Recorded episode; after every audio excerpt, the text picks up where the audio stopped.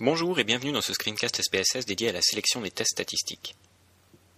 Lors de la précédente leçon, nous avons étudié la logique générale des tests d'hypothèse. Pour ce faire, nous avons abordé les distributions d'échantillonnage, l'opposition entre l'hypothèse nulle et l'hypothèse alternative, ainsi que les erreurs de première et de seconde espèce. Il est désormais temps d'être un peu plus spécifique et de nous intéresser aux différents tests à disposition. Aussi, dans le cadre de cette leçon, nous allons présenter les critères présidents au choix d'un test statistique, différencier les tests paramétriques et non paramétriques, étudier les tests évaluant la normalité de nos données, et présenter une typologie des tests d'hypothèse. La sélection d'un test statistique dépend d'un certain nombre de critères. L'objectif visé est bien sûr le premier d'entre eux. On n'effectuera pas le même test selon qu'on cherche à comparer un groupe à une valeur hypothétique ou que l'on cherche à comparer deux groupes.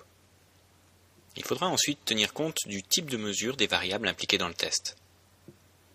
On tiendra également compte du nombre d'échantillons et de la présence de mesures répétées. Si vous voulez tester la qualité d'une formation linguistique sur un groupe de locuteurs, vous mesurerez chaque individu deux fois, une fois avant la formation et une fois après. Cet appariement des données devra être pris en compte dans le test statistique. Enfin, il va falloir choisir entre deux grandes familles de tests, à savoir les tests paramétriques et non paramétriques. C'est sur ce point que nous allons quelque peu nous attarder. Lors des précédentes leçons, nous avons parlé de probabilité d'apparition d'une distribution donnée. Un cours de statistique détaillerait les moyens mathématiques utilisés pour la calculer. Pour notre part, nous allons laisser à SPSS la charge de les effectuer. Sachez simplement que, la plupart du temps, la probabilité en question sera calculée sur la base d'une distribution d'échantillonnage mathématique dérivée de la loi normale. Dans ce type de cas, nous parlerons de tests paramétriques. Les tests paramétriques sont légitimes dès que vos variables dépendantes sont quantitatives ou que votre échantillon compte au moins 20 observations. Dans tous les autres cas, nous utiliserons des tests non paramétriques. Notez que le nombre de 20 observations fait débat chez les statisticiens. Même si le théorème central limite, non présenté dans le cadre de ce cours, lui donne une assise théorique, il peut être utile de vous renseigner sur les pratiques en cours dans votre discipline. En effet, les champs de recherche ont leur propre tradition à ce sujet. Certaines disciplines estiment que 10 observations sont amplement suffisantes, tandis que d'autres n'accepteront de faire appel à des tests paramétriques qu'après avoir testé la normalité de toutes les variables impliquées, même pour 500 observations. Dans tous les cas, comment pouvons-nous déterminer la normalité de nos données quantitatives? Diverses stratégies nous permettent d'atteindre ce but. La première d'entre elles est bien entendu l'inspection visuelle. L'observation d'un histogramme permet d'étudier la normalité d'une distribution. Pour vous aider, des logiciels comme SPSS vous proposent également de dessiner à même votre distribution la courbe normale attendue. Mais nous avons également vu que d'autres indicateurs comme l'aplatissement et la symétrie pouvaient être pris en compte avec des indicateurs adéquats, voire présentés graphiquement sous forme de boxplot.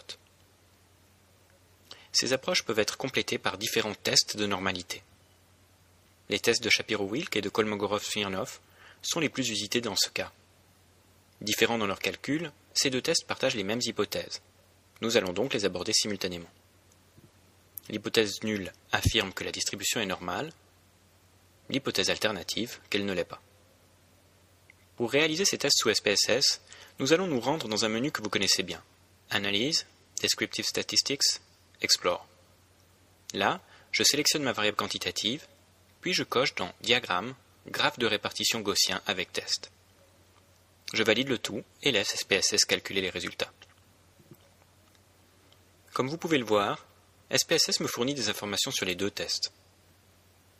Dans le cas où il devait y avoir discordance entre ces résultats, préférez le test de Shapiro-Wilk.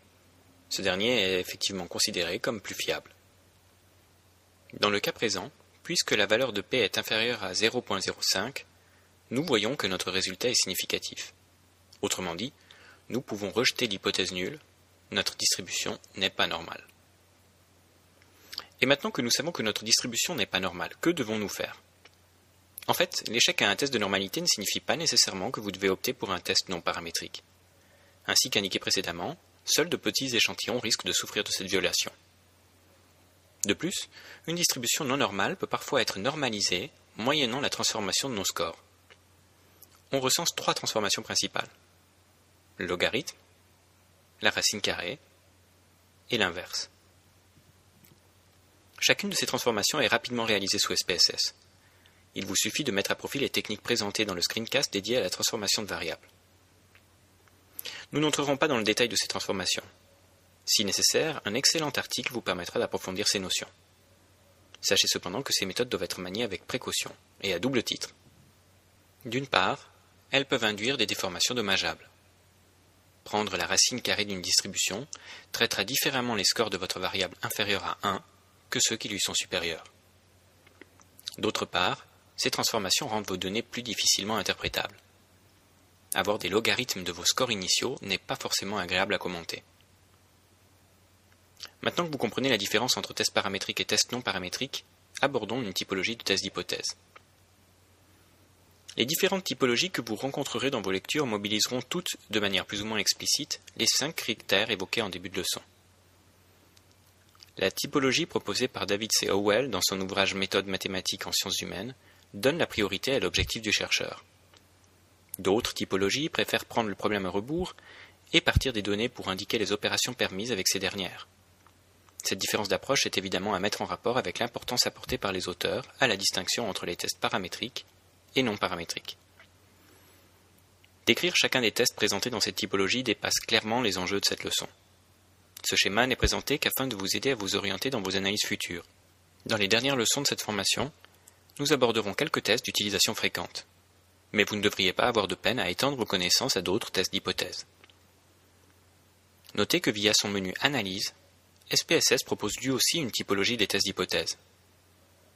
La répartition est bien moins claire que dans le schéma de Well, mais vous devriez pouvoir vous y retrouver sans trop de difficultés. Les tests de la moyenne vous sont par exemple proposés via trois variantes, selon le nombre de vos échantillons et l'appariement de vos données. On retrouve également un encart test non paramétrique, reprenant ces mêmes critères.